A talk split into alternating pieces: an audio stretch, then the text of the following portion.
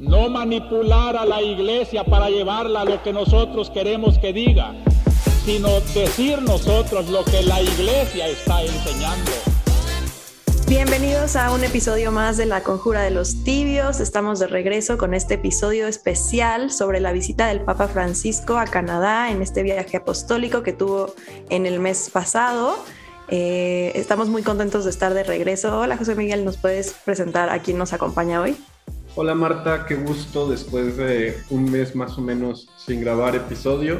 Estamos de vuelta con todo, con este capítulo especial sobre la visita del Papa Francisco a Canadá y qué mejor que tener de invitado a Salvador Arellano, legionario de Cristo, que se ha mudado a, Querétaro. Aquí tendrá eh, diferentes actividades en la Universidad de Anáhuac y que por eso en esta ocasión estamos grabando Salvador y yo eh, juntos eh, en persona y tenemos un mismo canal de grabación. Entonces quizás el audio pueda ser un poco más un poco más viciado de lo habitual porque es nuevo esta modalidad de, grabación. Pero bueno, o sea, creo que hoy es un episodio, tenemos un episodio en el que saldrán muchos temas sobre una visita eh, del Papa a, Canadá que me parece crucial para comprender los gestos del Papa Francisco y también para entender dónde está eh, la iglesia en salida en, este mundo que me parece que cada vez reacciona de manera más virulenta contra el Papa por ese tipo de gestos.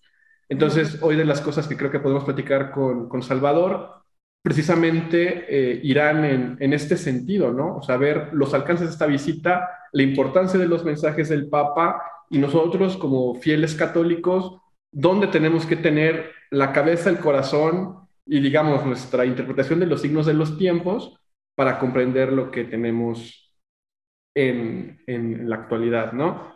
Eh, Salvador Arellano, como ustedes saben, es, eh, está por ser ordenado diácono, legionero de Cristo, acaba de, finalizar su, formación en Roma y ya lo hemos tenido como invitado aquí en la Conjura de los Tibios. Pues Salvador, qué, qué gusto y qué honor volverte a tener aquí en, en este tu podcast.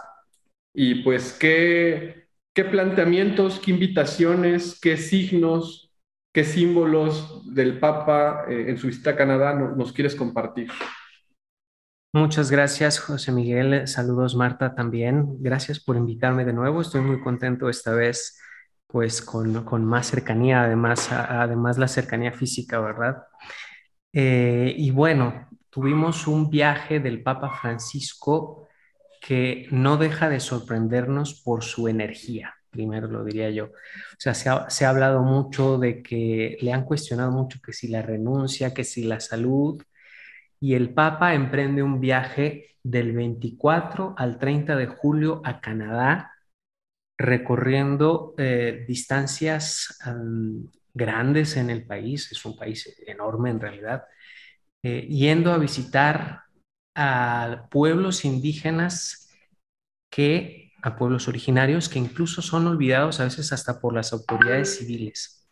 Y nos regala varios gestos muy bonitos que yo creo que vamos a poder comentar, comentar aquí con ustedes para que podamos enriquecer también con, con esa, esa, visión de iglesia, tratando de, de comprender qué, qué está tratando de transmitirnos el Papa Francisco al hacer este gesto tan elocuente de pedir perdón por un suceso eh, que pues, vamos a poner sobre la mesa. A mí como, primer punto, eh, me gustaría, Salvador, que nos pudieras eh, explicar, introducir en esta cuestión del perdón. ¿En qué sentido el Papa pide perdón? Muy bien, José Miguel. Bueno, algo que, un consejo para las personas que nos escuchan es que mm, cuando el Papa realiza un viaje apostólico, normalmente cuando regresa a Roma, eh, en la siguiente audiencia hace una síntesis de, los gestos o del mensaje que llevó al lugar donde, realizó eh, este viaje. Este viaje fue, diferente a, otros y esto lo dijo en la audiencia posterior que fue el 3 de agosto ya en Roma en el aula Pablo VI. Él dijo que este viaje había sido diferente a los que ha realizado antes porque lo denominó una peregrinación penitencial. Él acude como peregrino a pedir perdón. Y, bueno, efectivamente, nos podemos preguntar, y fue muy cuestionado también en medios, de qué es lo que el Papa va a pedir perdón en Canadá. Y eh, en la audiencia él nos, él nos da la formulación mm, precisa de qué fue, eh, a, qué fue eh, a pedir perdón. Y él dice que fue a Canadá a expresar su cercanía y el dolor que siente ante la situación de la cual va a pedir perdón. Dice, a pedir perdón por el daño que les hicieron aquellos cristianos, incluidos muchos católicos, que en el pasado colaboraron en las políticas de asimilación forzada y liberación de los gobiernos de la época. Es muy interesante esta formulación porque puntualiza algunos de los, algunas de las ideas por las que pide perdón. Fíjate, él pide perdón por lo que hicieron cristianos, algunos cristianos. Él está ampliando la petición de perdón no solo al sector católico, sino a aquellos que se dicen seguidores de Cristo y hayan colaborado en las políticas de asimilación forzada. Como sabemos, eh, estas políticas pues eh, aislaron eh, paulatinamente a los pueblos originarios de Canadá, atentando contra su cultura, contra su lengua, contra sus tradiciones tratando de asimilarlos a, un modelo civil o cultural que promovían las autoridades de la época, ¿no? que quizá sería más tendiente a un modelo de cultura, digamos, europeo o europeizante. Eh, pero es importante que el Papa pide perdón por quienes hayan colaborado. Es decir, hay que puntualizar que no es la iglesia la que promovió estas políticas de asimilación. Ciertamente la iglesia eh, ha, también ha, digamos, profundizado en su comprensión del proceso de evangelización en el respeto a las culturas, y esto sí es una doctrina que se ha trabajado con los siglos, pero eh, sí puntualiza aquí el Papa que pide perdón por los cristianos que hayan colaborado con estas políticas de los gobiernos de la época. Entonces, esta sería una primera, un primer sentido de ese perdón. Y que creo que también es muy válido poder diferenciar, ¿no? Porque muchas veces se asume que el perdón es, ah, perdón por evangelizar. No, o sea, el perdón no es por haber llevado la fe, es por en el proceso de haber llevado la fe, haber cometido abusos y haber eh, actuado de manera no cristiana, ¿no? Entonces, el Papa Francisco pues no está diciendo, ay, perdón por venir a traer el cristianismo a Canadá. Lo que está diciendo es, perdón porque en estos, en este contexto se pudo, o sea, y, de hecho está la evidencia histórica, como dices, de que se dieron abusos eh, y, se, pues sí, se actuó de manera incorrecta, ¿no? Entonces, no, a ver, el problema no es la evangelización, el problema es cuando esta evangelización no se hace pues como siguiendo el corazón de Cristo, pensaría yo. Em, pero bueno, no sé si nos pudieras compartir un poquito más como de la crónica de este, como este viaje y cómo estos signos y estos diferentes momentos nos hablan de esta, de esta reflexión que el Papa tiene no solamente para Canadá, no solamente para América, sino creo que para toda la iglesia. Claro, eh, entonces, el, lema de este viaje fue caminar juntos. Eh, el Papa en alguna de las, eh, de, las charlas que tuvo manifestó que, este viaje se viene preparando desde hace varios años. Mencionó, por ejemplo, un encuentro con el primer ministro eh, hace cinco años, que le pidió que, tuviera una atención con los, con los pueblos originarios eh, justamente en relación a, estos procesos y a cómo estaban en este momento buscando una reconciliación con, con, los pueblos indígenas. Es por eso que, que, el Papa, en esta visión de proceso, de abrir proceso, eh, buscó que, que, esta peregrinación diera un paso, un paso hacia adelante en este proceso de reconciliación, pero que fuera juntos. Entonces es un caminar juntos. Y eh, pues tuvo tres grandes etapas, ¿sí? Tres grandes etapas como, como proceso ya en Canadá. Previamente hubo por lo menos seis reuniones en Roma y también algunos representantes de los pueblos habían asistido a, con a petición del Papa y, con colaboración de los obispos para ir afinando este, esta posibilidad de, darse el viaje. Pero ya en Canadá fueron tres grandes etapas. Fueron Edmonton, Quebec e Iqaluit, en donde esas tres etapas fueron enmarcadas por memoria, sanación y reconciliación. Qué importante es en, eh, en el proceso de pedir perdón saber que las simples palabras no cancelan el dolor de las personas, o sea, que se ha infringido a las personas, ¿no? Es por eso que, es, este proceso de, de, perdón y de reconciliación ha tenido estos pasos. El primero, de memoria, hubo mensajes del Papa Francisco en el que eh, reconoce las, eh, las actuaciones que se dieron en estos procesos, lo hace recordar, lo hace con mucha delicadeza, porque uno, por ejemplo, fue en eh, Masquashis, no, sé si se pronuncia así, espero que, que sea así, en, en, su primer encuentro justamente, cuando les, se encuentra con estos pueblos originarios, varios representantes de muchos, de muchos eh, lugares de Canadá se reunieron y él justamente los invita a hacer memoria, hacer memoria de los, eh, de los sucesos que, se dieron para poder sentir el dolor y la indignación y la vergüenza. Él así lo manifestó, el que, que sentía este dolor y vergüenza al encontrarlos de frente y saber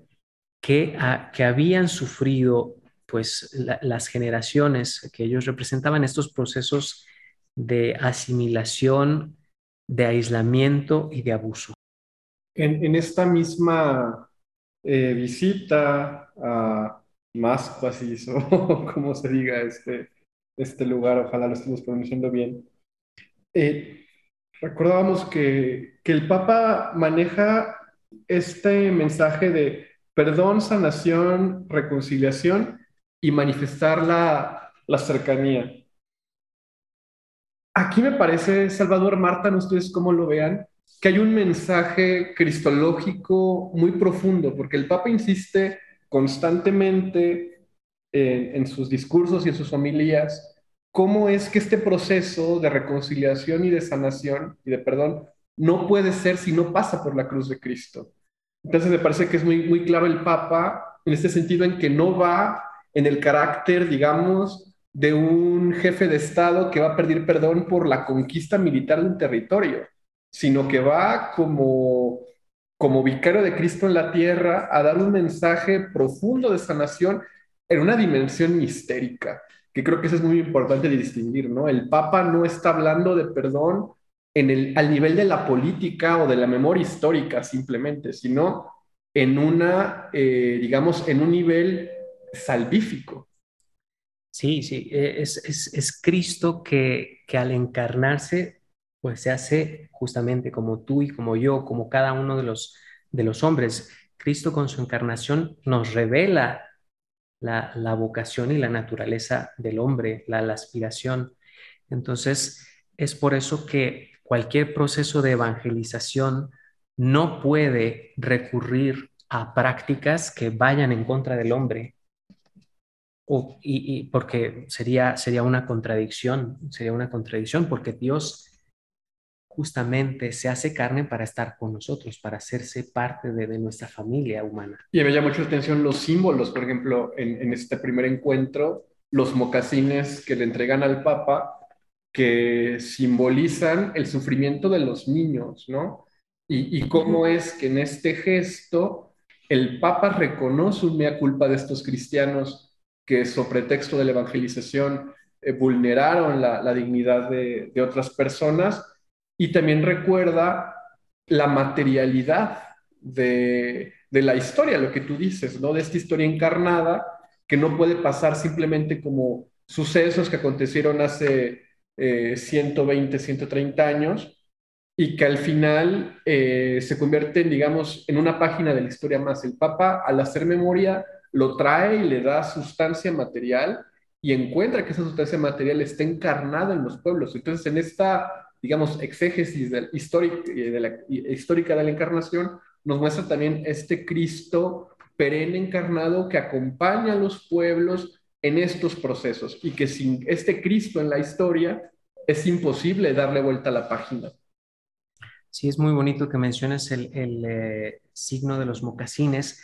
En la reunión que tuvieron los representantes de estos pueblos originarios con, el Papa Francisco en el Vaticano, eh, le llevaron estos pequeños mocasines de niño justamente como signo del dolor eh, que ellos sentían por tantos niños indígenas que lamentablemente no volvieron a su casa, que, que sufrieron eh, pues abusos físicos, verbales, psicológicos, espirituales en estos colegios, en estas eh, escuelas de asimilación y le pidieron que por favor cuando los visitara portara los mocasines. Entonces Francisco les, les regresó los mocasines diciendo justamente que sentía dolor y vergüenza al verlos por el recuerdo, por la evocación que significaban, pero que tenían que transformarse a partir de la memoria de la reconciliación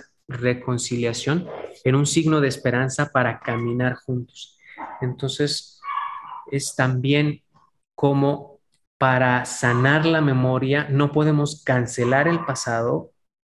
Ojo con andar cancelando cosas que sucedieron. Por, lo, por más vergonzosas que sean, por más dolorosas que no sean, no podemos cerrar los ojos a la realidad de los sucesos pero sí podemos transformar esos recuerdos en ocasiones de redención, en ocasiones de esperanza, a la que llegue la gracia de nuestro Señor a través del perdón y de la misericordia, con gestos de ternura, de cercanía, que tocan justamente a la carne sufriente. Nada más como contexto, porque no estoy segura que todos los miembros de nuestra audiencia como que nos sigan en esto de los mocasines. Cuando decimos mocasines, mocasines sí son unos zapatos y es en referencia a em, el año pasado cuando se hizo el descubrimiento de unas tumbas, o de tumbas y eh, restos de aproximadamente 215 niños en una escuela residencial en Canadá. Em, la artista Tamara Bell eh, y otras personas hicieron un homenaje a estos niños, pidieron a las, a las familias de familias indígenas que llevaran zapatos de niños en un, en un homenaje, ¿no? Entonces, estos signos de los zapatitos de los niños era como para visibilizar que, o sea, 215 niños, 215 pares de zapatitos, ¿no? Entonces, sí, o sea, cuando decimos mocasines, sí son literalmente unos zapatos mocasines, ¿no? Eh, y es como, eh, este, a mí lo que se me hace muy bonito es que es un es un gesto y es un signo que no es como que el Papa o la Iglesia lo ponen, sino que es una respuesta a el dolor y a la manifestación de este dolor de las personas que hacen este reclamo y de las personas que manifiestan esta realidad a la que nos, con la que nos topamos, ¿no? Este, nada más como que para el contexto de, de los mocasines, porque siento que se puede escuchar un poco raro fuera de contexto, ¿no? Sí, qué, qué bueno que haces esa puntualización. Y justamente con este gesto los invitó a hacer memoria. Primero les, les apreció, eh, les, más bien les manifestó el aprecio a su cultura, porque que fue una constante también en el viaje, como el Papa reivindicó para eh, hacia, hacia también nosotros los agentes de evangelización, o sea, el aprecio por la cultura, eh, por las culturas originarias. Él él les dijo que haciendo esa, mirada hacia la memoria de los pueblos, dice que ellos han aprendido a nutrir un sentido de familia y comunidad y a desarrollar vínculos fuertes entre generaciones, honrando a los ancianos, cuidando a los pequeños, que son valores que hoy por hoy son ellos los que nos muestran a la cultura frenética eh, en, la que, en la que vivimos. Y después me, gustaría señalar otra cosa. Cuando, cuando una persona trata con, con, eh, con alguien que ha sufrido abuso, uno tiene que cuidar mucho los gestos que realiza porque eh, está el tema de la revictimización, que por un mal manejo de tu relación o de la forma en la que pides perdón, puedes, eh, pues más bien, infringir más dolor a la persona que ha sufrido el abuso. Pero el Papa, consciente de esto, él, con, mucha, con mucha ternura, con mucha delicadeza, cuando eh, se habló del tema de, de, las cosas que sucedieron ahí, como nos lo mencionó Marta, dice, soy consciente de que también nuestro encuentro de hoy puede despertar recuerdos y heridas y que muchos de ustedes podrían sentirse mal mientras yo hablo. Pero es justo hacer memoria, porque el olvido lleva a la indiferencia. Y como se ha dicho, y aquí cito a un, a un escritor, lo opuesto al amor no es el odio, sino la indiferencia. Justamente es eso, para que haya un verdadero proceso de reconciliación y de sanación, no se debe cancelar, sino de mirar de nuevo eh, eh, a, esa, esa, memoria, ¿no? Y, precisamente, ¿no? Lo, lo, que decíamos, o sea, esta memoria no puede simplemente verse en una realidad histórica, eh, digamos, desconectada de, de, la gracia y, y, de la cruz. O sea, a mí me, me gusta mucho, me gustó mucho, justamente cuando cierra este discurso el Papa, que habla de que para hacer espacio en la memoria tenemos que aprender eh, a llorar, ¿no? Ahí el, el, Papa invoca al, don de lágrimas, que ha sido un, tema que ha aparecido constantemente en, su pontificado, y habla también, ¿no? De, de, para mirar la tierra en silencio, para rezar junto a las tumbas, dejemos que el silencio nos ayude a interiorizar el dolor, silencio y oración. Ante el mal recemos al Señor del bien, ante la muerte recemos al Dios de la vida. Y, este creo que es el, el, gran mensaje, ¿no? Lo que tú decías, o sea, justamente para evitar esta revictimización, el signo de la resurrección como la posibilidad de la esperanza y de la reconciliación. O más bien de que solo habrá esperanza, más bien solo habrá reconciliación en tanto que se mantenga viva la esperanza como algo que acontece históricamente, pero que requiere una contemplación del dolor también.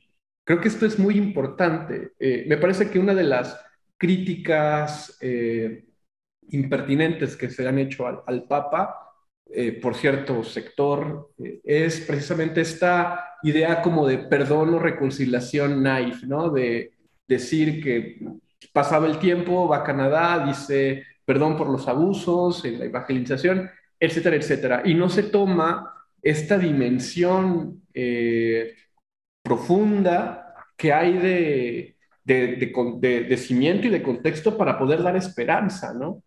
Eh, creo que, que, aquí el Papa, cuando, cuando hace esta referencia concreta al llorar con ustedes, precisamente eh, tiene eh, este gesto también muy, muy, muy cristiano de entender también que Cristo nos ayuda a cargar la cruz, ¿no? Y, y que este cargar la cruz es un signo de unidad también. Y creo que también, a ver, em, el poder mostrar em, este, esta parte de la iglesia no es una muestra de debilidad, que también me tocó como ver ese, ese tipo de críticas, ¿no? De que no, ¿por qué, nos tendría, ¿por qué se tendría que disculpar si nada más está mostrando como la debilidad? Y siento que volvemos a algo que hemos hablado bastante en el podcast, ¿no? O sea, la fuerza, por así decirlo, de la iglesia no está en el poder político o en el nunca, nunca ceder o nunca someterse, al contrario, ¿no? O sea, el, la verdadera fuerza y el verdadero, entre comillas, poder de la iglesia es este ser capaz de, como Cristo, em, hacerse pequeña y decir, estoy a tu servicio, ¿no? Y ponerse a los pies del otro, ¿no? O sea, eh, la, pues la imagen más, más clara de esto es eh, Jesús lavándole los pies a, sus apóstoles y a todos sus apóstoles, ¿no? O sea, desde Pedro hasta Judas, ¿no? Entonces, eh, esta capacidad de, del Papa de que a través de él la iglesia pueda realmente ponerse a los pies del que sufre y, decir, quiero como, como, era el, como, ese, como era el lema de la visita apostólica, quiero caminar contigo, eh, se me hace un como un signo muy bonito y además una, una visión de la iglesia que debemos aspirar a ser, ¿no? Esta iglesia eh, que más que preocuparse por, por su poder político o su estatus o lo que sea, es una iglesia que se preocupa por sus miembros y no solo por sus miembros, sino por todos, ¿no? Sí, es, muy interesante lo, que mencionan, porque justamente eh, este proceso no es una invención como tal, obviamente, del Papa Francisco, para quienes lo critican como si él estuviera haciendo algo fuera del Evangelio. O sea, esto es nuclear en nuestra, en nuestra fe, el pedir perdón. Lo decimos en el Padre Nuestro, es, uno de los, de los depósitos más importantes que, deja eh, Cristo en su doctrina. Eh, y además, hablando eclesialmente, pues es un proceso que también eh, tiene continuidad. El mismo Papa Francisco citó en esta petición de perdón de la que estamos hablando al Papa Juan Pablo II en una, eh, en una bula del 98, en donde dice, frente a este mal que indigna, la iglesia se, se arrodilla ante Dios y le implora perdón por los pecados de sus hijos. ¿No? no podemos cerrarnos a esto. Y claro, como bien decía José Miguel, no es un perdón mágico o, hipócrita en el sentido político y diplomático, no es que el Papa lo tenga que hacer como una, porque si no ya la iglesia le va a ir mal en Canadá, no, no es esto. Eh, él tiene uno, uno de sus principios, podemos recordarlo de pensamiento, es el tiempo superior al espacio. Y él es consciente de que este es un paso en un proceso arduo. Como les decía, esta visita lleva años preparándose eh, eh, y de manera más cercana hubo por lo menos seis encuentros para, para, concretarla, pero es un punto de partida. Es un punto de partida para caminar juntos, reconocer los males hechos por los cristianos, como hemos dicho, que colaboraron con esto, para poder empezar a caminar juntos. Y, justo creo que de nuevo se resalta, como tú bien dices, esto que es en el centro del Evangelio, en este depósito eh, en torno al perdón, eh, que es fundamental para poder también comprender esta función que el Papa tiene como vicario de Cristo en la tierra. O sea, él no está actuando, como decía, como un líder de Estado, un jefe de Estado, un embajador, ¿no? Está actuando como el Cristo en la tierra, digámoslo, que intenta llevar este mensaje de reconciliación y que es un proceso que se va dando a lo largo de la, de la visita. Eh, luego también el segundo acto, digamos ya para ir adelantando, es esta cuestión de, del penacho que se le entrega al Papa en Edmonton, que también ha sido muy comentado, ¿no? Eh, Salvador, otro de los símbolos, ya tenemos los mocasines, ahora pasamos al penacho. ¿Cuál es la historia de, este penacho y por qué es tan relevante en, la visita? Creo que quizás el viaje a Canadá es la imagen que más apareció en los medios. Sí, es una imagen que la verdad a mí me, pareció conmovedora por, la aceptación que implica que un pueblo originario permita que una persona reciba un, obsequio de esta naturaleza, pero hay que saber que también fue muy criticada. al Papa le han criticado de, abrazar una especie de indigenismo eh, ideológico que es, no es nada más alejado de la realidad, ¿no? Eh, como si el Papa hubiera propiciado que, se, le, que se le diera este obsequio. Y, y no fue así. Probablemente no fue muy sonado porque no, no recuerdo que lo hayan replicado muchos eh, medios, pero este penacho tiene una historia muy particular.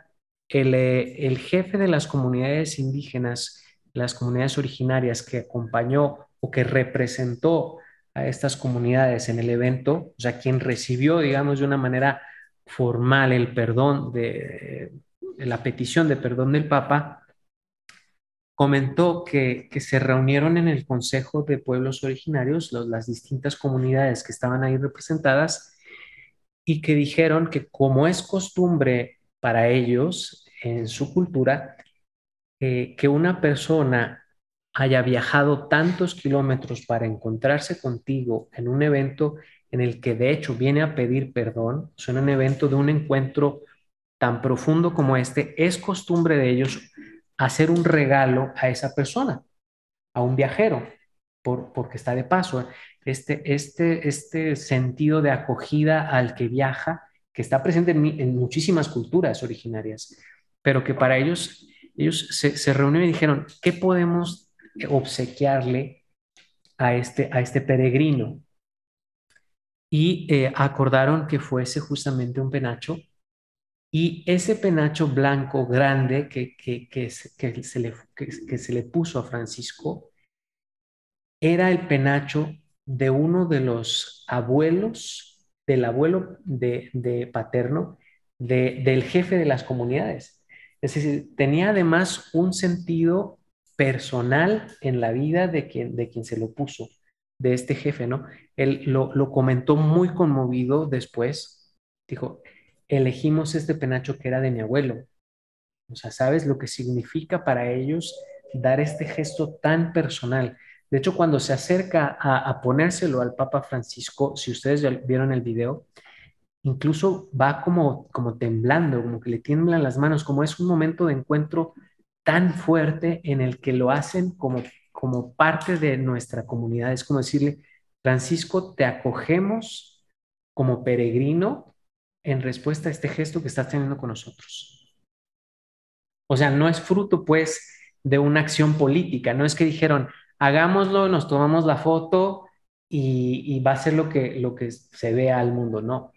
Fue un gesto que nació propiamente de, ellos. Y que creo que, a ver, es... Em, es que de todos lados se escucha, ¿no? Hace algo el papá, lo que sea, y de todos lados se escucha, ¿no? Y entonces estaban todas las personas que, como dices, eh, acusaban de, mm, indigenismo, incluso quien había dicho que apostasía, ¿no? Este, también estaban quienes decían que era una falta de respeto a los pueblos indígenas, y creo que el problema es que nadie o pocas personas se detienen a contemplar el gesto por lo que auténticamente es, que es un momento de encuentro, ¿no? O sea, no es un gesto, como dices, político, en donde el Papa está haciendo una declaración de ahora todos vamos a ser indigenistas, ni las personas, ni el, ni el jefe, me parece que se apellida Little Child, el jefe Little Child no está diciendo, este, pues sí, ahora ya todo quedó bien, no, ni están, ni es un momento de photo up, no, o sea, es un momento de encuentro en donde se puede, o sea, no, no creo que se pueda construir una cultura del perdón y de la paz y del amor sin momentos de encuentro. O sea, al final, hasta lo dice Benedicto XVI, me parece que en Deus Caritas Est, ¿no? O sea, la religión no surge de, una, de un ideal, o, de, o sea, la fe católica no surge de un ideal, surge de un encuentro. Y también el amor, el perdón, la reconciliación no surgen de un ideal ni de una agenda política, surgen de estos momentos radicales de encuentro. Y también creo que precisamente es esta cuestión de la herencia, que es otra, otro de los, de los símbolos que constantemente aparecieron en, en la visita del Papa a Canadá, ¿no?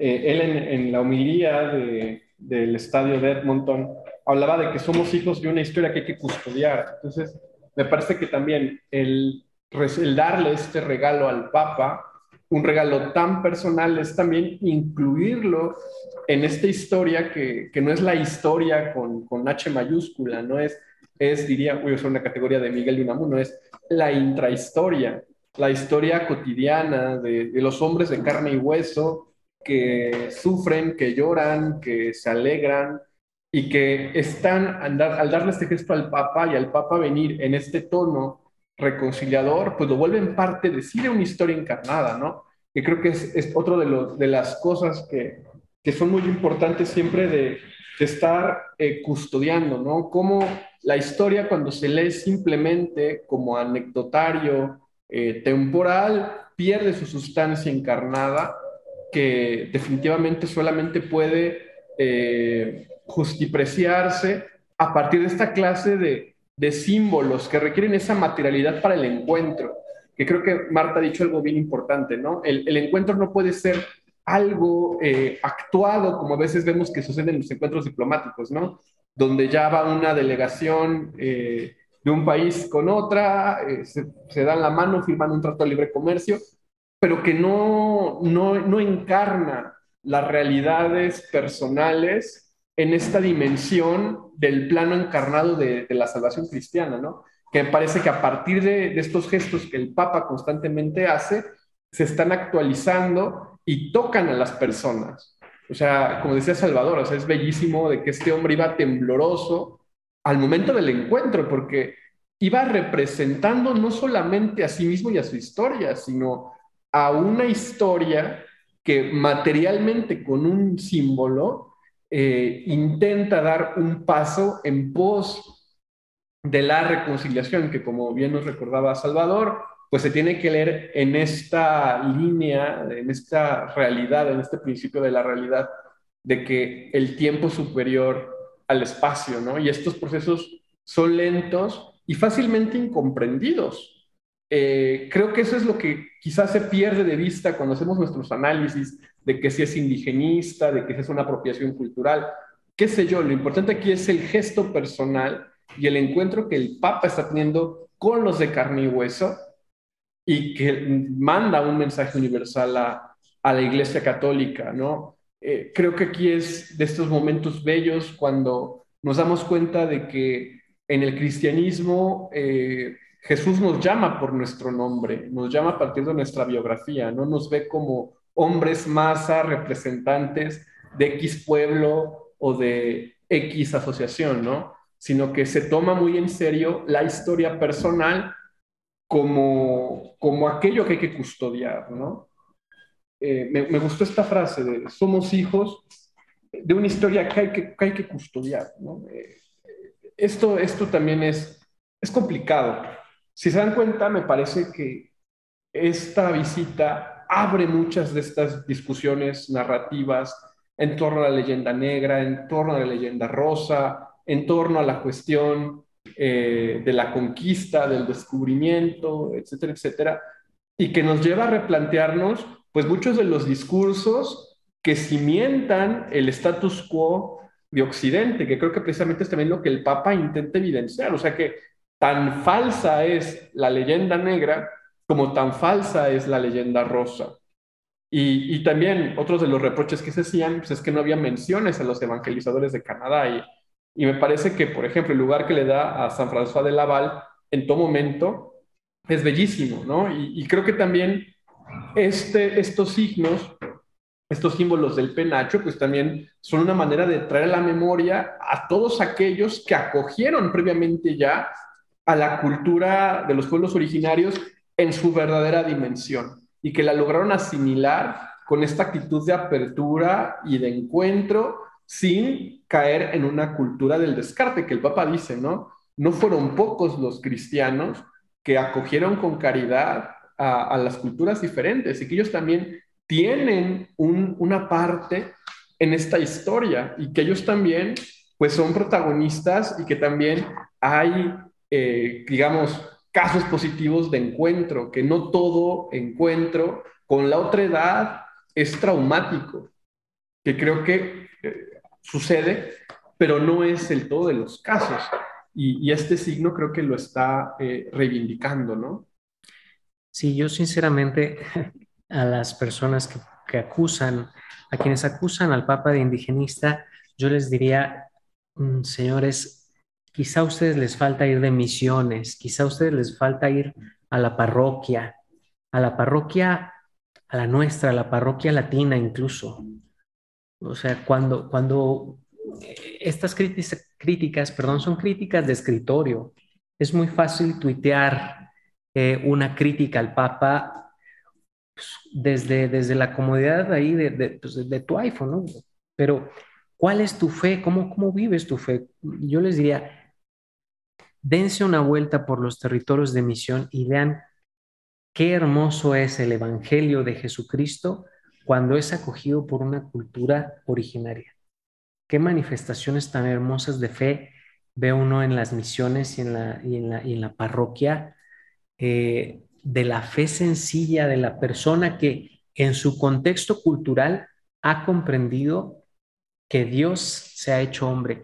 Y fíjate, e, en la siguiente visita del Papa, de hecho, eh, fue a la parroquia del Sagrado Corazón en Edmonton, y es, una, es un templo que eh, está construido con símbolos también que, eh, de la cultura indígena. La, iglesia tiene un, simbolismo de la tienda, del árbol, de los puntos cardinales, y es una parroquia donde conviven personas eh, pertenecientes a estas culturas con ciudadanos canadienses, digamos, de la, de la, de la parte más, más eh, europea, digamos, de, la, de, la,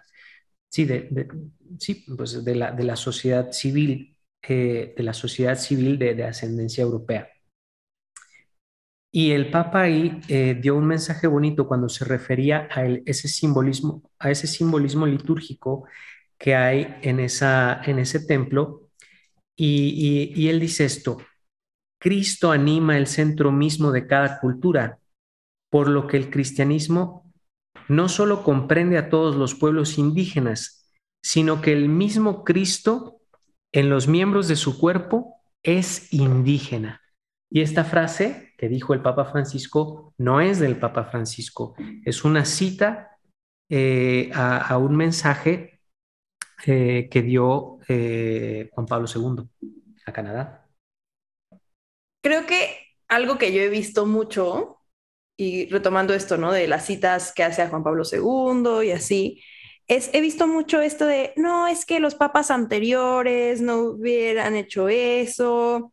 Em, y como que justo dije, bueno, voy a investigar tantito cuando, cuando empecé a ver todo eso.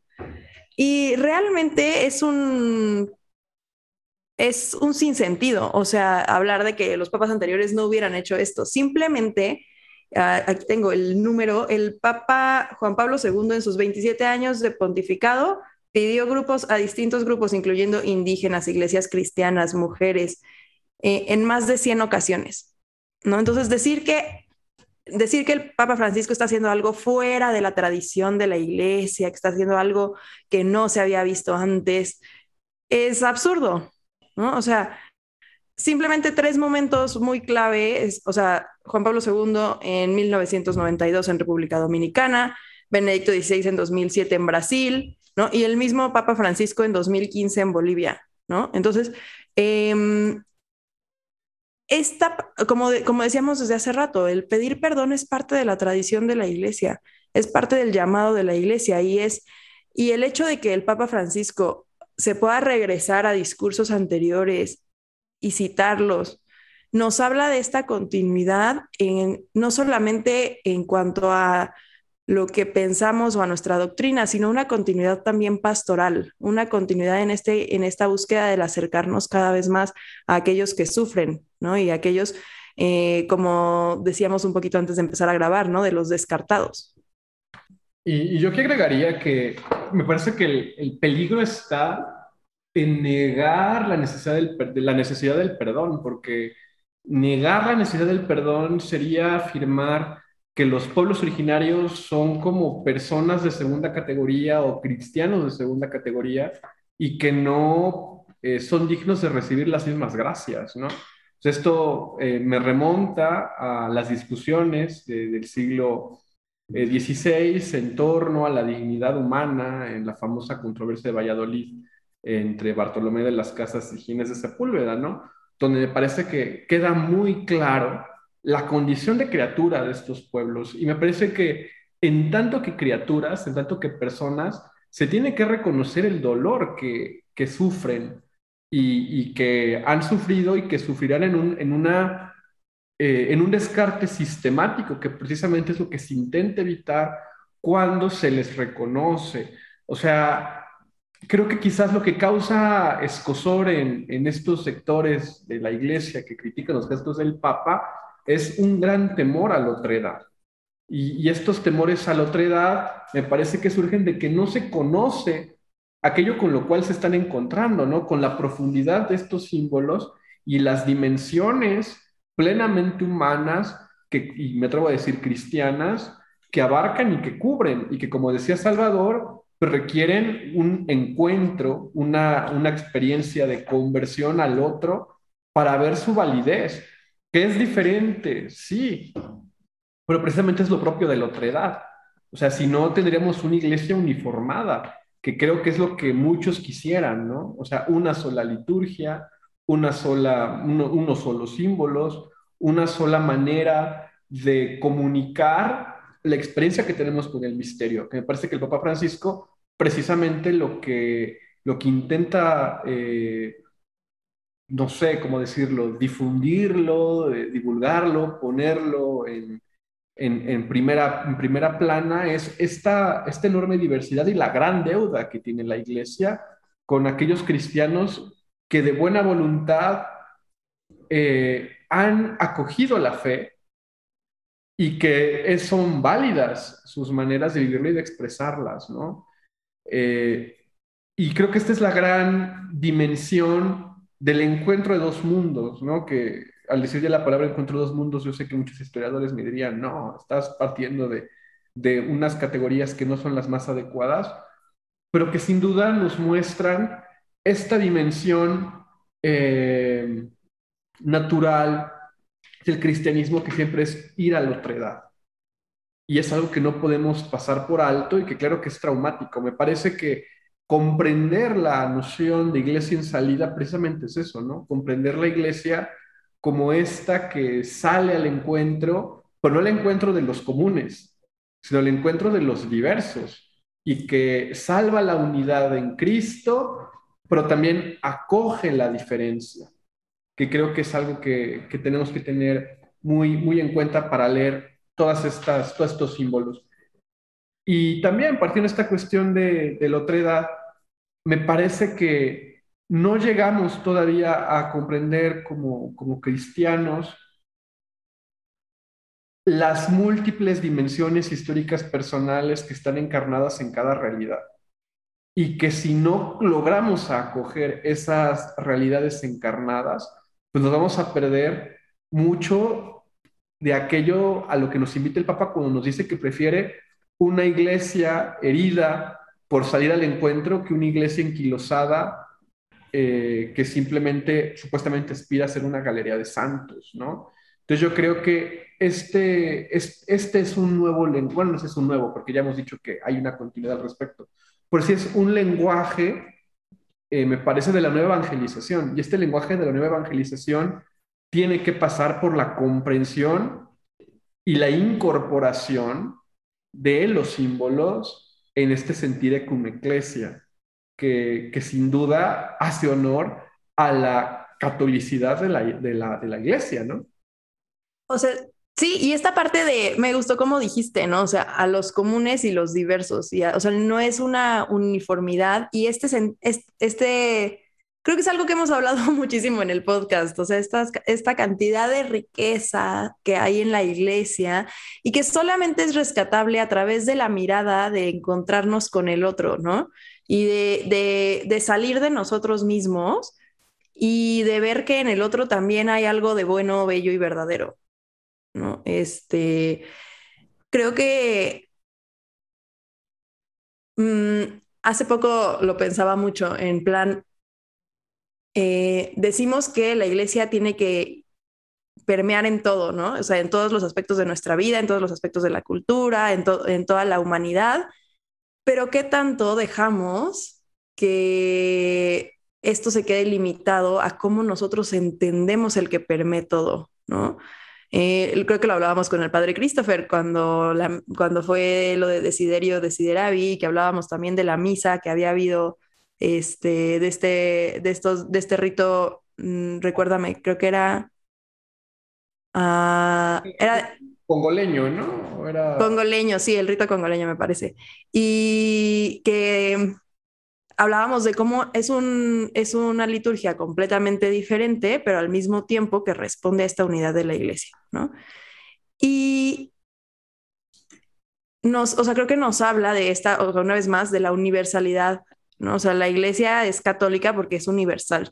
Y por lo tanto debe permear toda la cultura, pero eso no significa uniformar todo, ni que se quiten las culturas ni las riquezas culturales, que, o sea, que también son parte de lo que nos habla de, del fenómeno religioso, ¿no? De que cada, cada cultura ha buscado a Dios eh, de una o de otra forma, ¿no? Y, las expresiones diferentes de religiosidad, a lo mejor hay algunas que pues obviamente decimos, no, eso no está bien, ¿no? Eso no va con nosotros porque es paganismo, pero hay cosas que claro que lo son. Y con esto me gustaría como que pudiéramos hablar de otro de los signos, que fue este momento del Papa Francisco eh, en el lago de Santa Ana. Sí, fue otra de las fotografías eh, que, circularon mucho por la belleza. Mm, como saben, el Papa pues trae un problema de rodilla y si bien al momento que estamos grabando este podcast ya ha aparecido en algunos eventos caminando por sí mismo con bastón, en el viaje a Canadá, eh, la mayor parte del tiempo fue ayudado eh, por, una, una, persona que, le, movía en la silla de ruedas. Entonces, esta imagen fue la imagen del Papa en su silla de ruedas viendo a ese lago de Santana. Eh, y fue muy bonito esto, me parece que sigue siendo en Edmonton. Y fue una imagen eh, bonita porque después les ofreció una homilía haciendo una gran exegesis del lago, una gran exegesis bíblica del, lago. Y ahí nos regaló varios mensajes. De entrada, habló del lago de Galilea. Sabemos nosotros que pues Galilea eh, era una población donde se encontraban muchas culturas y también muchas realidades humanas. Eh, era y que ahí en el lago, en el lago de, Galilea, se dieron varios de los momentos pues, más bonitos de encuentros de Jesús. El Papa dice que en las, en las orillas de este lago se encontraban pescadores, publicanos, centuriones, esclavos, fariseos, pobres, hombres y mujeres de las más variadas proveniencias y extracciones sociales. Y dice, allí precisamente Jesús predicó el reino de Dios. ¿no? Entonces, ¿cómo sirviéndose de la imagen del lago con todo lo que, lo que significa culturalmente, nos hace recordar que es también un lugar de encuentro, un encuentro en donde estamos llamados a anunciar el, el reino de Dios. Ese contexto, como él mismo definió, poliédrico y heterogéneo, adjetivos que le gustan mucho utilizar al Papa, ¿no? Justo esa realidad poliédrica que, que no es una no es un uniformismo, sino en el que cada uno de los elementos aporta la riqueza de su, de su riqueza propia. Allí eh, habló de la vida, habló del papel de la mujer en la transmisión de la fe. Ya lo había dicho también en el, eh, en el eh, mensaje anterior del estadio de Edmonton, en el estadio Commonwealth, que podemos también recuperar algunas ideas. Pero aquí también, pues algo que nos puede a nosotros tocar el corazón es que propuso a la Virgen de Guadalupe como modelo de evangelización. Frente a la forma en la que, como decíamos, algunos, seguramente una minoría de, agentes de evangelización en esa época, eh, pues se dejó llevar por el colonialismo que, que significó cosas catastróficas, como el mismo Papa lo ha definido para estas culturas, nos propone a la Virgen de Guadalupe y dice, fue Nuestra Señora de Guadalupe la que transmitió la recta fe a los indígenas, hablando su lengua, vistiendo sus trajes, sin violencia y sin imposiciones. Como, y, y pues bueno, esto nos toca a nosotros porque nosotros sabemos lo que significa para nosotros, especialmente como mexicanos, pero cualquiera de los latinos que nos esté escuchando, el ver en, en la Virgen de Guadalupe el rostro de la Madre de Dios con, las, con nuestras facciones, con nuestras facciones latinas. Y, eso habla precisamente de, de, la inculturación. O sea, yo creo que quizás lo que puede ser, o sea, yendo como a, a, otro nivel del discurso, eh, digamos, motivo de, polémica es que no se comprende todo este lenguaje que es muy propio de la teología del pueblo. O sea, creo que en, la visita eh, del Papa a Canadá, así como lo vimos en la visita a México, reluce mucho esta sensibilidad teológica que tiene el Papa Francisco sobre estos procesos que, como él mismo los ha descrito, de pluriformidad en la unidad, ¿no? O sea, hay muchas maneras de expresar la fe que encuentran su raíz en Cristo, en, Dios, ¿no? Que es el caso de, María y las apocaciones marianas. O sea, la pluriformidad es todas las maneras como María se nos manifiesta, pero con un mismo mensaje, que es este mensaje salvífico de que por ella nos viene Cristo, ¿no?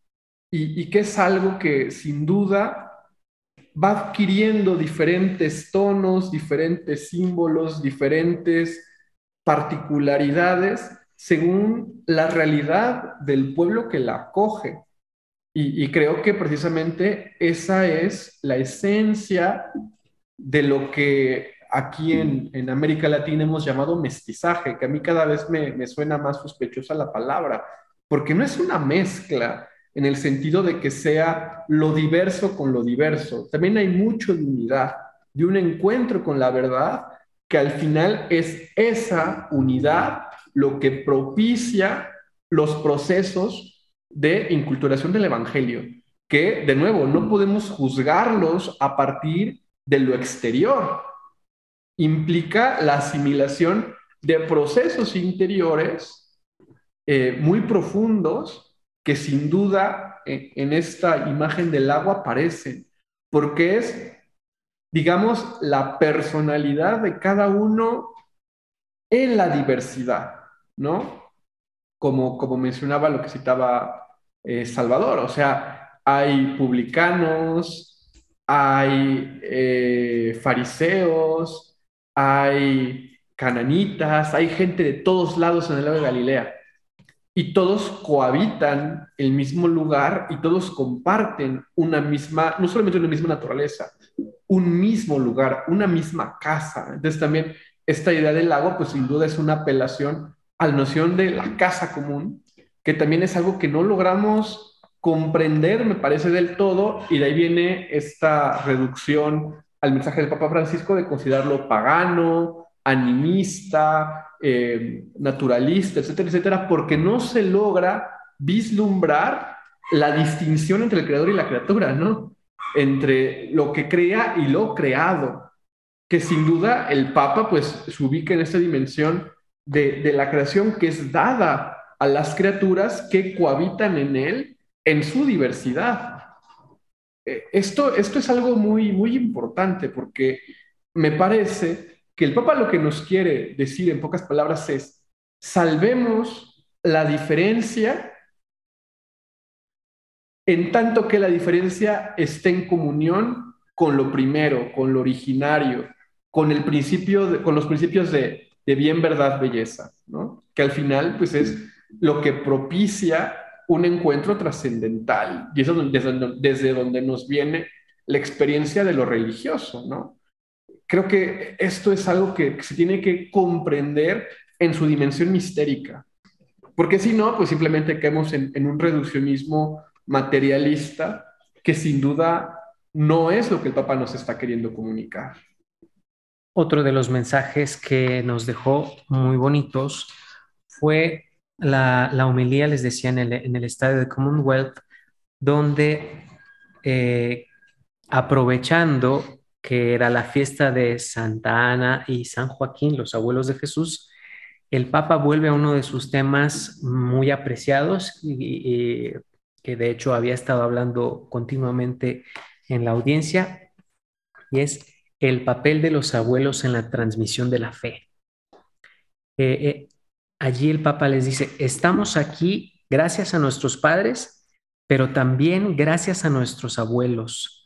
Dice, a menudo fueron ellos los que nos amaron sin reservas, sin esperar nada de nosotros. Nos tomaron de la mano cuando teníamos miedo, nos tranquilizaban en la oscuridad de la noche, nos alentaban cuando a plena luz del día tuvimos que decidir sobre nuestra vida.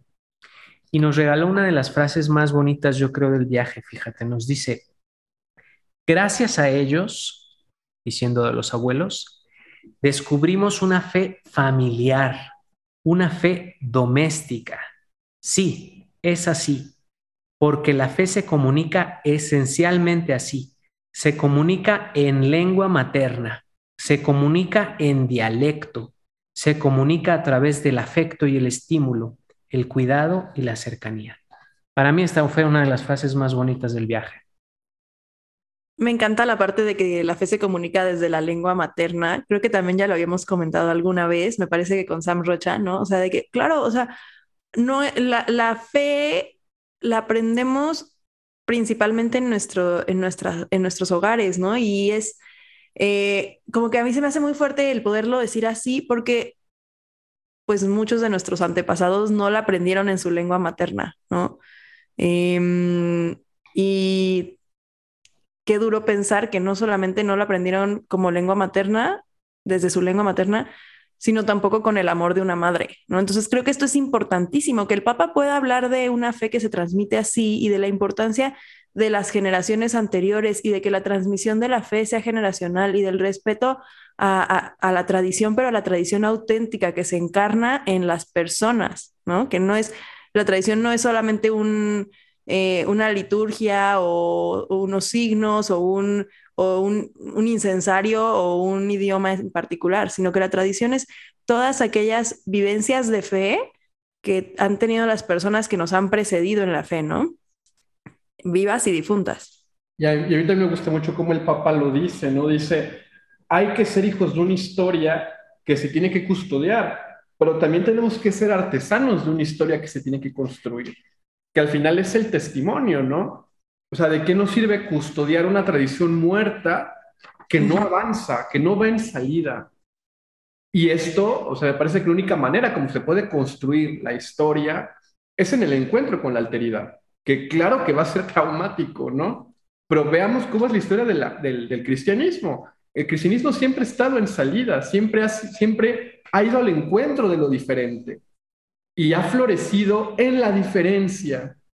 Que creo que esto es algo importantísimo, ¿no? Y esto es algo que si nos remontamos a la historia de la salvación, pues lo encontramos desde los patriarcas. O sea, pensemos en, en Abraham, peregrinando en el desierto, yendo al encuentro con pueblos diferentes que a veces los perseguían, que a veces los acogían, las más los perseguían, y que ha sido un proceso milenario de, un peregrinar en la tierra, ¿no?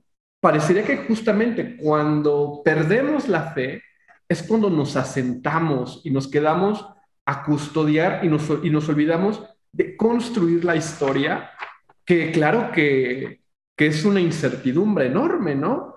Pero en la providencia podemos darle un, sentido. Como dice, ¿no?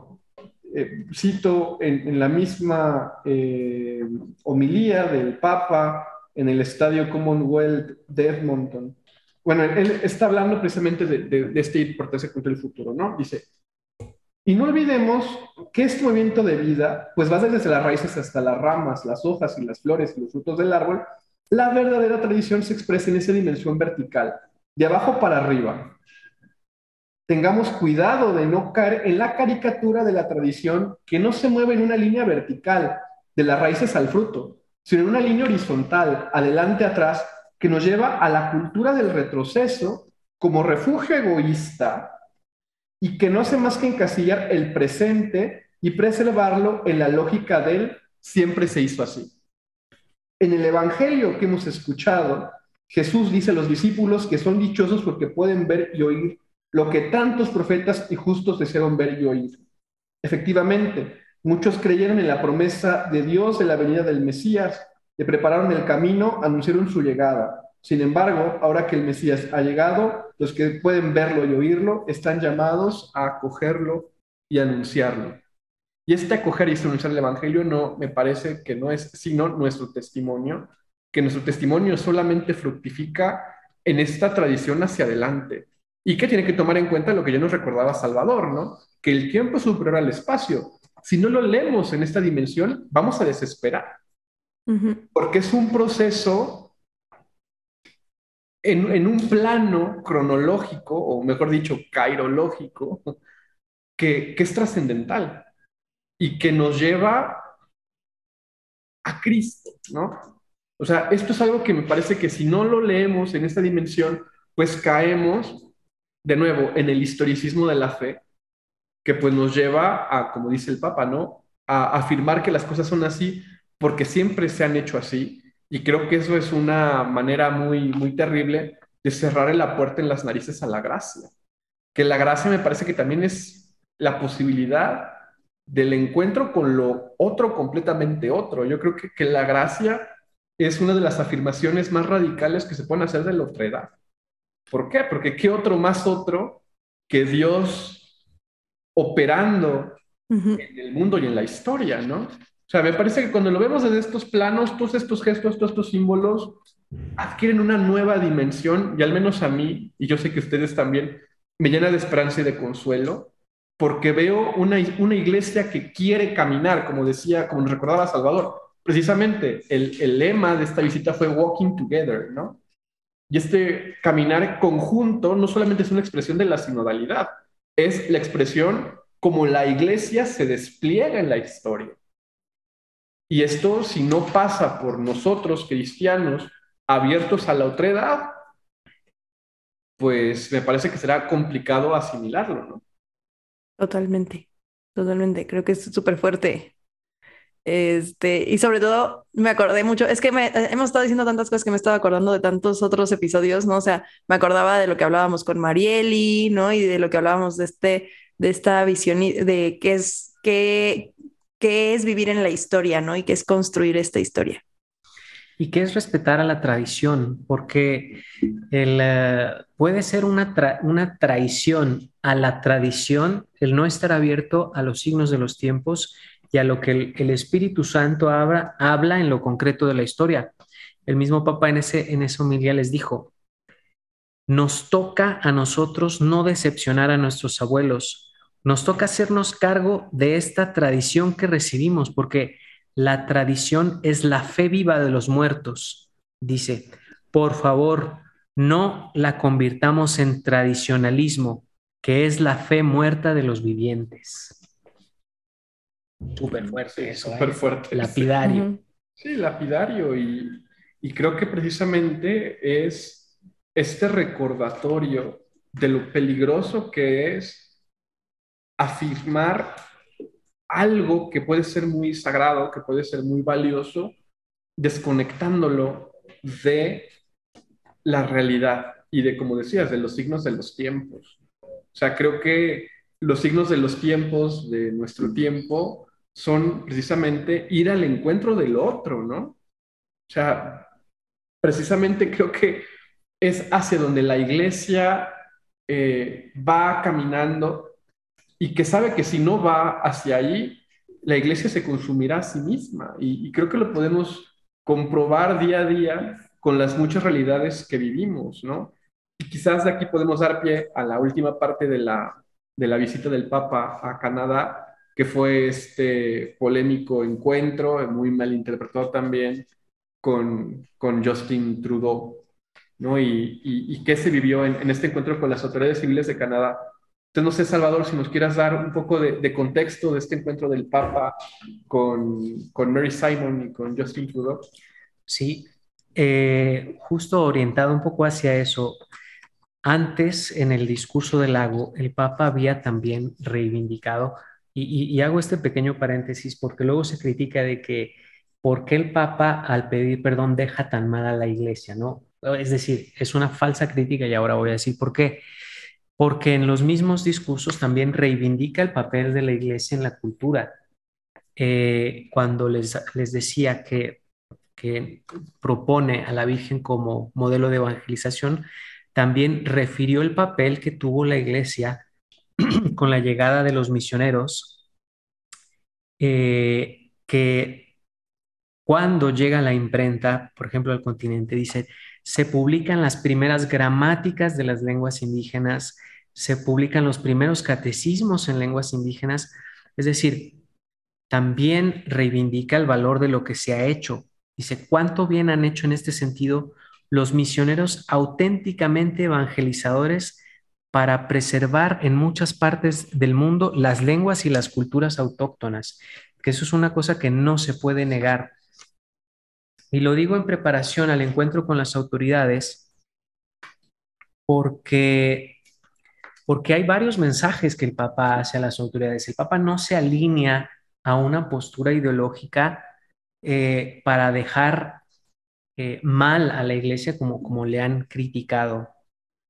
En su encuentro con las, con las autoridades, él es muy claro al hablar de que si estamos criticando a un proceso de colonización que no fue respetuoso con la cultura, en la actualidad también existen procesos de colonización que no respetando las culturas están mm, eh, forzando a los pueblos a asumir ciertas ideologías. Y él dice, no faltan hoy colonizaciones ideológicas que contrastan la realidad de la existencia y que sofocan el apego cultural a los valores de los pueblos, intentando desarraigar sus tradiciones, su historia y sus vínculos religiosos. Fíjate, frente a las autoridades eh, civiles, gubernamentales, dice, habla de que se trata de una mentalidad que presumiendo haber superado las oscuras páginas de la historia, da cabida a la cultura de la cancelación, que es una cultura que estandariza, que vuelve todo igual, que no tolera las diferencias, que se centra solo en el presente. Y dice, fíjense, descuidando a menudo los deberes de las personas, de los pueblos, hacia los débiles y los frágiles, los pobres, los emigrantes, los mayores, los enfermos, los no nacidos. Esto lo está diciendo frente a las autoridades civiles. Son ellos los olvidados por las sociedades del bienestar. Son ellos los que, en la diferencia general, son descartados como hojas secas para ser quemadas. pues fuertísimo, ¿no? Y, lapidario. O sea, creo que el Papa lo que está diciendo en esto, o sea, ya sé que en Twitter nos, no nos bajan de, como nos dicen, evitas. sí, sí. Es una afirmación de la ética consistente de la vida y de la integralidad de la defensa de la persona, que creo que es algo que, precisamente en esta cultura de la cancelación fácilmente reluce, porque ¿qué sucede? Que, ok, yo defiendo eh, los derechos del no nacido, pero se me olvidan los migrantes, entonces voy a cancelar a todos aquellos que no defiendan explícitamente o con la misma pasión que yo el sector que me intenta defender, ¿no? Y los acuso de que no están preocupados integralmente por la persona en tanto que no tienen el mismo compromiso. Entonces va a ser que el Papa nos llama a despolitizar estas cuestiones y a ir al encuentro con los otros, salvando las diferencias y las vulnerabilidades. O sea, me parece que es la cultura del primereo y es el primereo de los más débiles, ¿no? Ante la cultura del descarte, que la cultura del descarte, pues me parece que es la, la, la cúspide, la culminación de una cultura de la cancelación que comienza a encarnarse poco a poco. Eh, esto es algo que también me parece que ha causado mucha, mucha polémica porque no es algo que los medios hayan difundido, ¿no? O sea, eh, esto me parece que los medios conservadores de la iglesia no aparecen, o sea, aquellos que dicen que el Papa nunca habla a favor de la vida de los no nacidos, aquí es clarísimo el mensaje. Y enfrente... Sí, y tampoco en los seculares, ¿eh? O sea, es que justo ah, estabas diciendo esto y estaba pensando que ves que siempre decimos, ¿no? Como que, ay, me llueve, o sea, cada vez que hablamos algo de, cada vez que hablamos algo de defensa de la vida, ¿no? O cada vez que hablamos de migrantes, o cada vez que hablamos de whatever, ¿no? Nos llueve de, de la derecha y de la izquierda, ¿no? Y creo que lo mismo le pasa al Papa Francisco y ahorita más, o sea, ni los, ni los medios católicos, eh, ultraconservadores, podríamos decir, pero no me parece que sea el término, ni los medios seculares, ni los medios progresistas, nadie lo retoma y todos nada más hacen la crítica, ¿no? De un lado de que es que nunca habla de la defensa de la vida, nunca habla de los no nacidos, nunca. Y por el otro lado, este, de que no, pues es que la iglesia retrógrada, bla, bla, bla, bla, bla, bla, ¿no? Entonces, una vez más nos encontramos ante este planteamiento de, pues, o sea, de donde viene hasta el nombre del podcast, ¿no? O sea, esta, este planteamiento que podría parecer muy tibio, pero, eh, o sea, como cuando lo escuchamos, o sea, escuchas las palabras que dijo y que aparte no las dijo estando él en el Vaticano y se las mandó en una carta al primer ministro de Canadá, no, se los dijo en su cara de frente, ¿no? Y son palabras muy fuertes y son palabras que, que mientras que mantienen eh, ante todo la caridad, también tienen esta, este sentido de justicia, ¿no? Y de, y, de una, me parece una corrección fraterna muy, muy hermosa y muy bien hecha y muy bien planteada. Y que aparte me parece que esto completamente niega estas lecturas que hacen de que el Papa es un globalista, eh, de que el Papa está respondiendo a la Agenda 2030, de que el Papa es un buenista y que va a pedir perdón y, y a rendirse ante eh, el globalismo. Intereses. que pues, Justin Trudeau es, como para ciertos sectores, la encarnación del político progre, etcétera, etcétera, y que muestran pues la, la fidelidad del Papa al magisterio de la Iglesia y a la enseñanza universal que desde su cátedra a todos nos da, ¿no? Y que en esa, en esa enseñanza universal están, desde luego, los políticos, ¿no? Eh, esto es un gesto, eh, me parece bellísimo, importantísimo y que es, creo yo, lo que los medios católicos tendríamos que estar difundiendo, porque este es el verdadero Papa Francisco. Este es el vicario de Cristo que le habla a toda la humanidad a partir de verdades y de enseñanzas concretas, ¿no? Ahora que, bueno, ha salido esta polémica de que el Papa no se ha manifestado por lo que ha sucedido en Nicaragua, etcétera, etcétera, creo que aquí es de estos casos donde se ve la, la parresía del Papa y, ver que él está preocupado por todas estas cuestiones y que claro que hay un tiempo y una prudencia para hacerlo. El problema también es que los medios, claro, porque estas cosas no venden, lo que intentan siempre es o presentar a un Papa Francisco, eh, digamos, eh, adecuado a ciertas audiencias, o, pues, que es lo más triste, generar discordias adentro de la iglesia, omitiendo este tipo de, pues sí, de, enseñanzas universales del Papa, desde su autoridad y su, y su investidura, ¿no?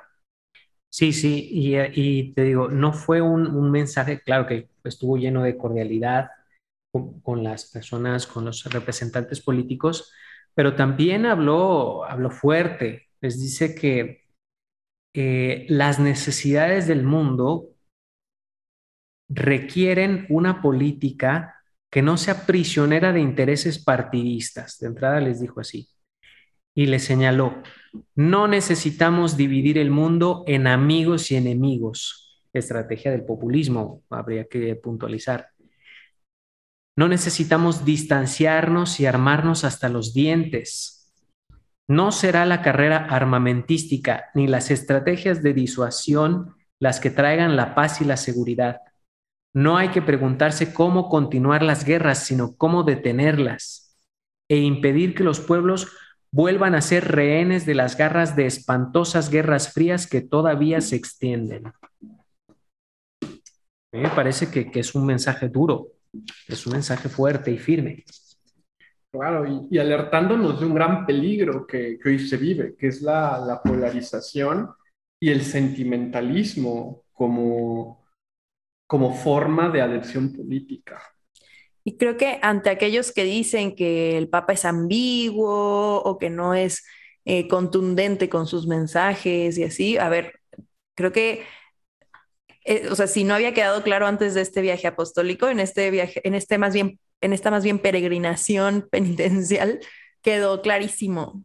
O sea, es fuerte y contundente en su mensaje, es fuerte y contundente en lo que nos está diciendo y además firme en los principios de nuestra fe, ¿no? No, no se sale para nada de lo ortodoxo, ¿no?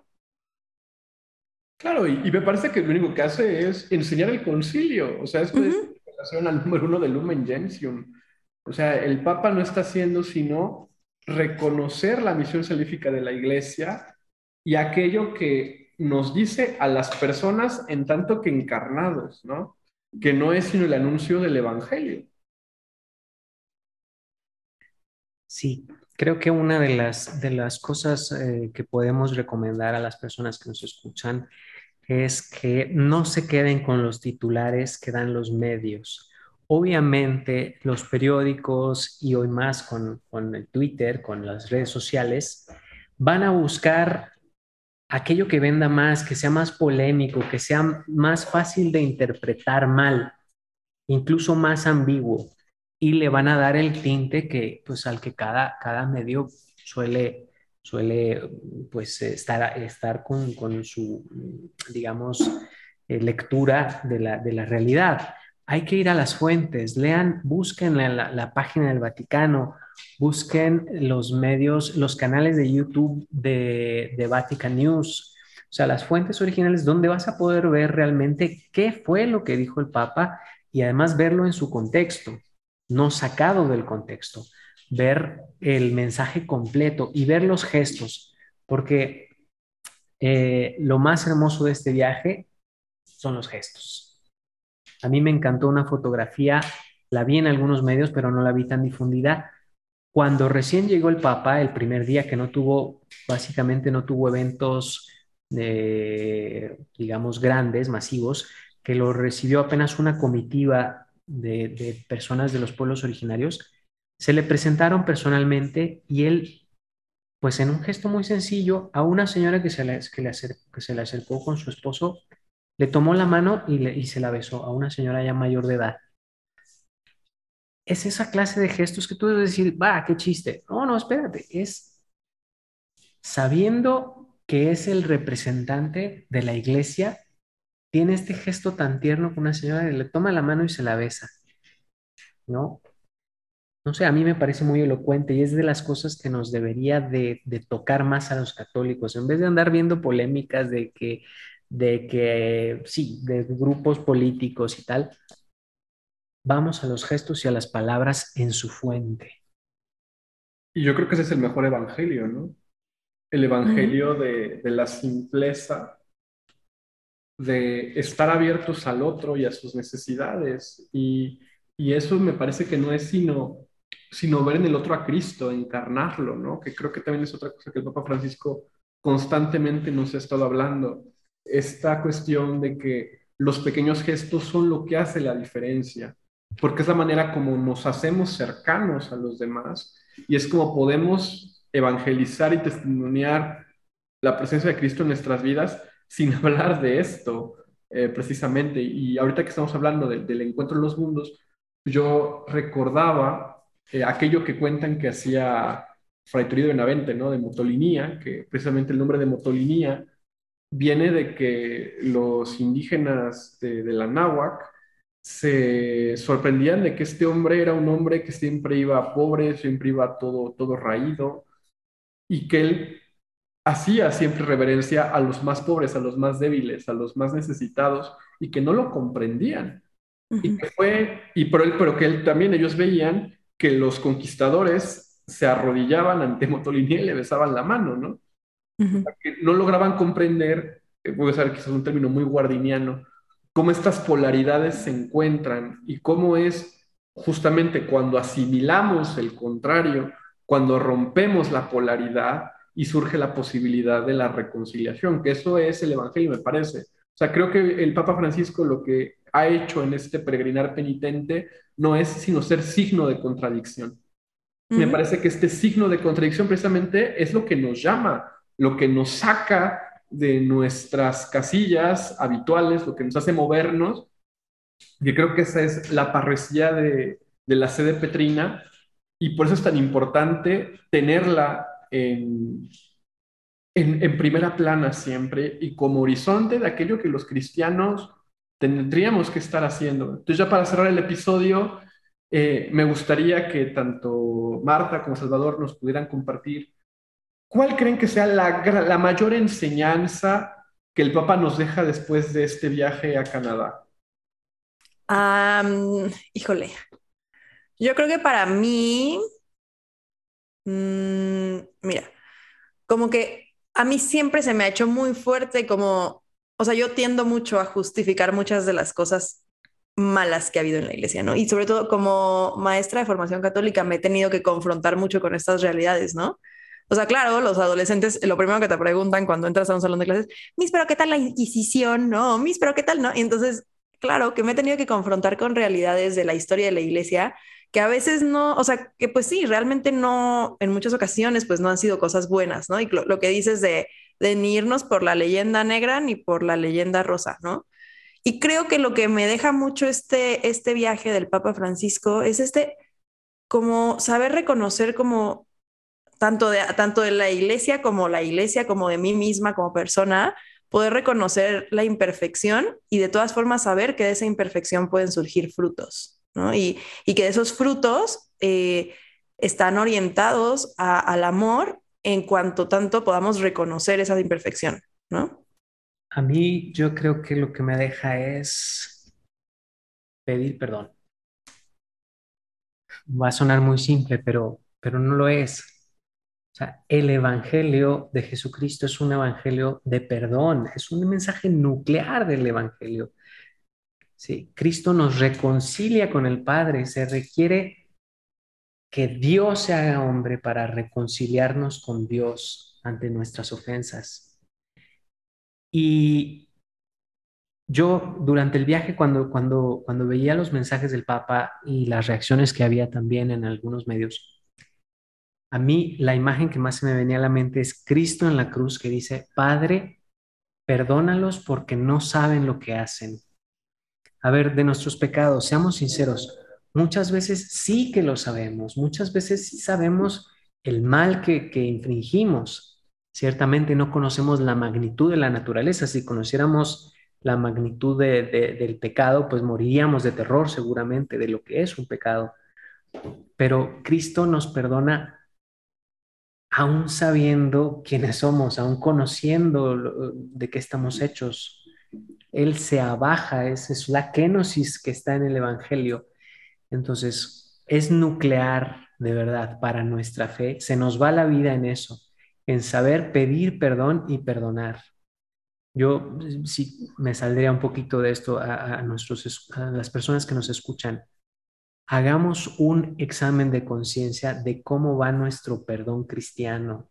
Si tenemos por ahí temas pendientes de perdonar, si tenemos personas pendientes con la que es que con fulanito, con sutanito ya no nos hablamos y tal, necesitamos salir al encuentro. Se nos va la vida y pedir perdón, es que la otra persona tiene la culpa o tuvo más culpa que tú. No importa, acércate y pídele perdón por lo poquito que tú hayas hecho de malo o por lo mucho que hayas hecho de malo.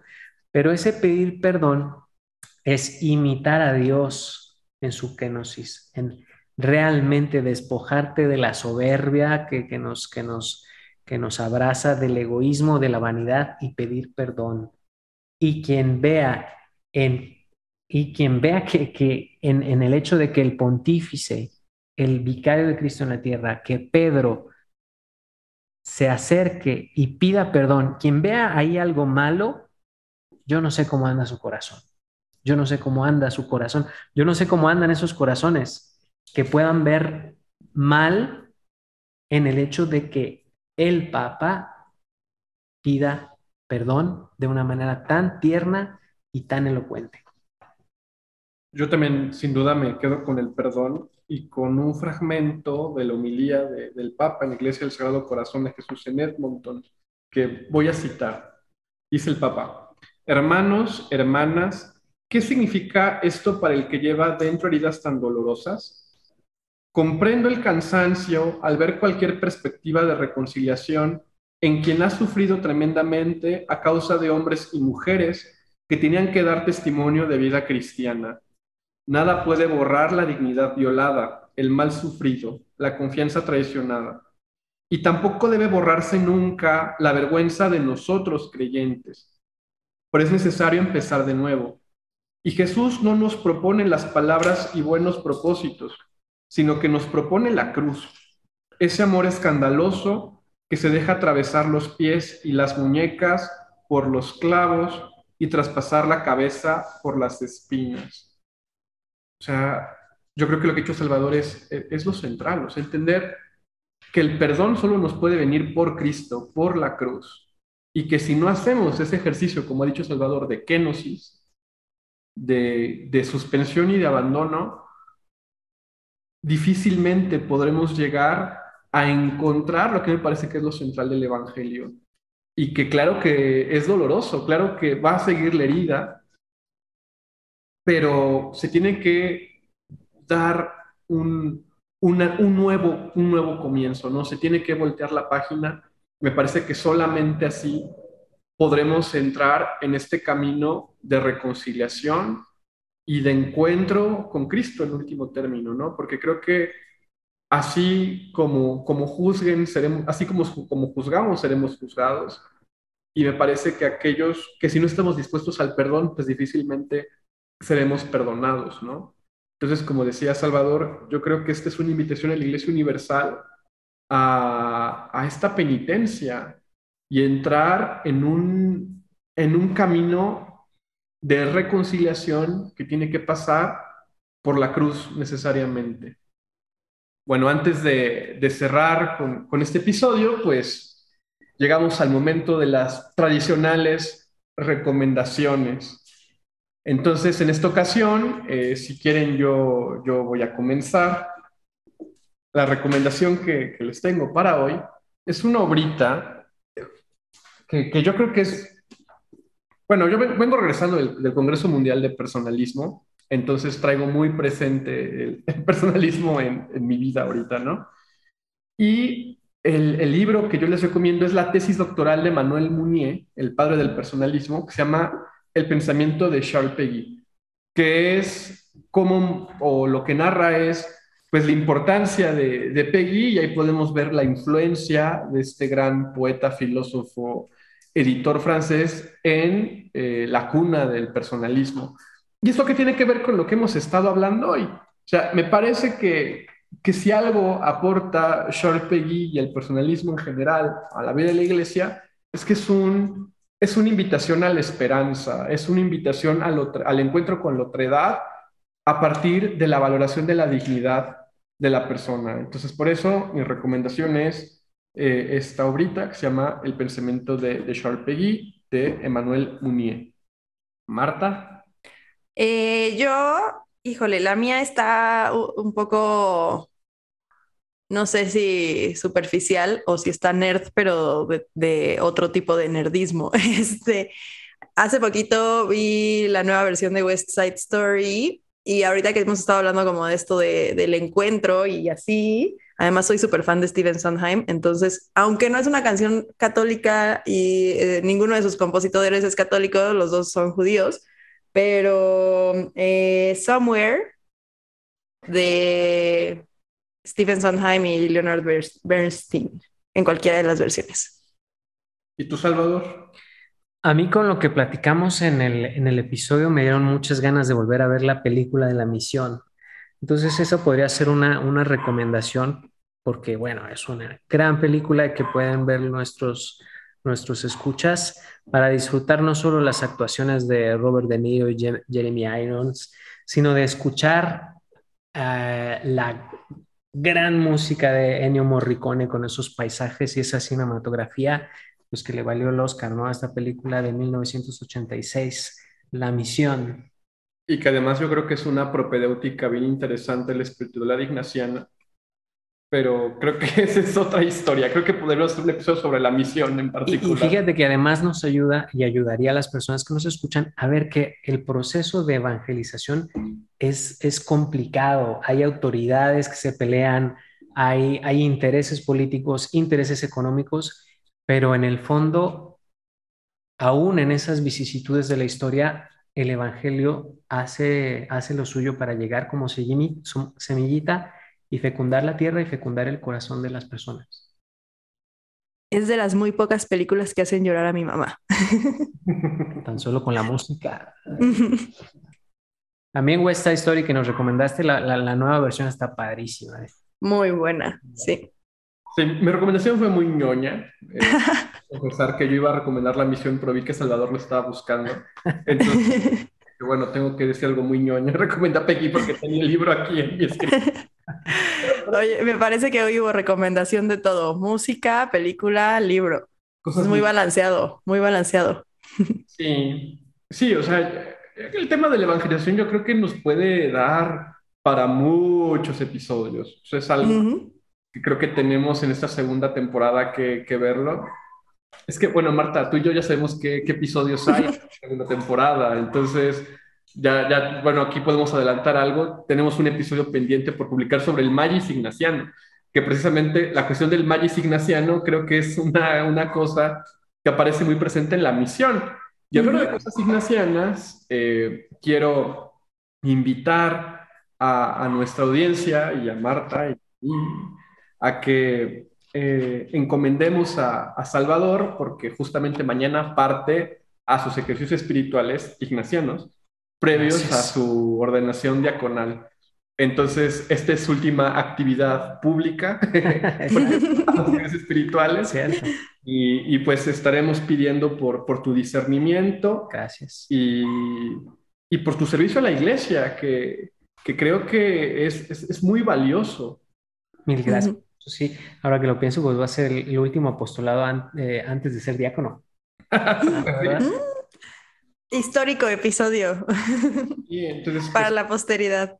Entonces, ahí en, en, tus ejercicios, pues creo que podrás eh, tener mucho espacio para, para discernir esta, esta complicada eh, momento histórico que vivimos. Eh, Salvador va a estar a cargo de, de la pastoral universitaria en, en la Náhuac Querétaro y creo que sin duda será un, un acompañante espiritual de primera en, en una realidad muy compleja, ¿no? Y, y, creo que yo agradezco de verdad la gracia de que Salvador haya llegado a, a Querétaro y que podamos compartir estas inquietudes eh, desde pues, nuestras realidades inmediatas, que creo que siempre tenemos que dar este momento al discernimiento. Y yo creo, y me atrevo a decirlo, ya lo hemos dicho en muchos episodios aquí en la Conferencia de los Tibios, me parece que esa es la clave para entender al Papa Francisco, ¿no? Recordaba cuando te, lo hablábamos, creo que lo hablamos con, con el Padre Hugo, con Salvador, con, con, con Marieli. Con Marieli, todo el mundo, ¿no? El Papa Francisco como este director de ejercicios espirituales sí. para la iglesia. Uh -huh. Pues sí. Y creo que, bueno, una cosa es que ahora yo soy la recha, que ustedes dos están en Querétaro y yo no.